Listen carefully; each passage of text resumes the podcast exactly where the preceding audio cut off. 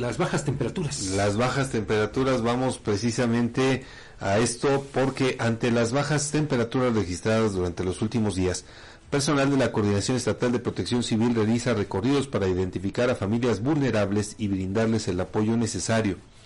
De acuerdo con lo dicho por el titular de la Coordinación Estatal de Protección Civil, Juvencio Nieto Galicia, ante la entrada del invierno este 21 de diciembre y con la presencia del Frente Frío número 17, pronosticado por el Sistema Meteorológico Nacional, en la entidad se presenta un mayor descenso de temperatura.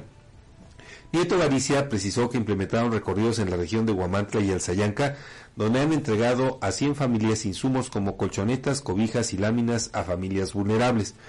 Precisó que las revisiones se realizan sobre todo en los municipios que registrarán las temperaturas más bajas para verificar que no haya alguna familia en riesgo y brindarles el apoyo necesario y no presenten complicaciones de salud. De acuerdo con el funcionario, Coapiaxtla registró la temperatura más baja de la región en los últimos días con 2 grados bajo cero, por lo que recomendó tener los cuidados necesarios para que se... Eh, porque, dijo, se registrarán todavía importantes descensos en la temperatura en los siguientes días. Bueno, el termómetro, eh, aunque ya salió el sol, aquí por lo menos en el estudio de la más peligrosa, sigue marcando 3 grados centígrados. No ha subido, no se ha No ha subido, entonces la sensación es eh, de uno. Y te voy a decir, sí, te voy a decir una cosa, yo creo que a, a eso de las seis o seis y media la sensación térmica era todavía más baja porque eh, estaba corriendo aire muy gélido.